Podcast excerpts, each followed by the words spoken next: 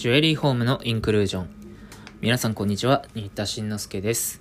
毎週月曜日はジュエラーのための消費者法をお送りしております。今回は28回目、前払い式通信販売についてお話をいたします。特定商取引法について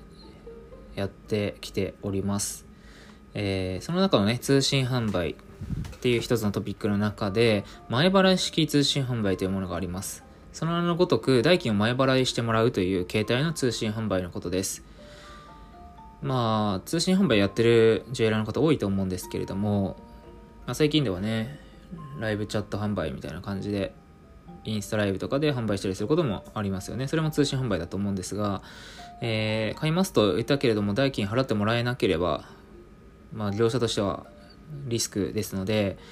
えー、先に代金を払ってもらったら、商品発送しますよってやること結構あると思うんです。まあ、ただ一方でね、代金を払ったのに物が全然発送されないとか、物届かないっていうトラブルも逆の意味で起きてしまう可能性がある。それが前払い式通信販売ですので、特定商取引法は一定のルールを決めています。えー、と、で、特定商取引法ではそういうふうに前払い式通信販売で消費者が不安定な地位に置かれないように、一定の事項を通知する義務、通知義務を課しています。え具体的には、事業者は消費者から商品などの代金の全部またはあるいは一部を図量し、そこからね、引き渡しなどに、こう、かなり時間が空くよっていう場合は、えー、原則として次の事項を直ちに先にね、消費者に通知しとかないといけないですよと。大きく6つぐらいありまして、まず1つ目に、その申し込みに対して、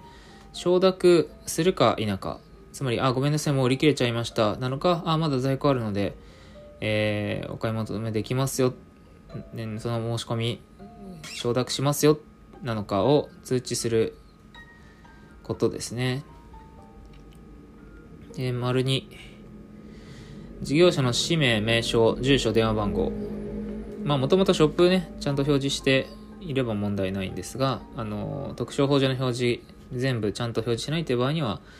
その、問い合わせがあった時に直ちに通知するっていうのがありましたから、それの、まあ、重複なのかもしれないですけどね。一応申し込みの意思表示があった時に直ちに事業者の氏名、名称、住所、電話番号を通知しなさいよと。3つ目に、事業者が図量した金額の合計額、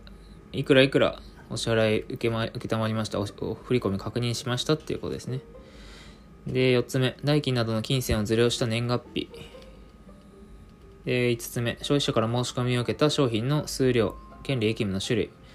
何々という商品1つの代金受けたまりましたみたいな感じですかね。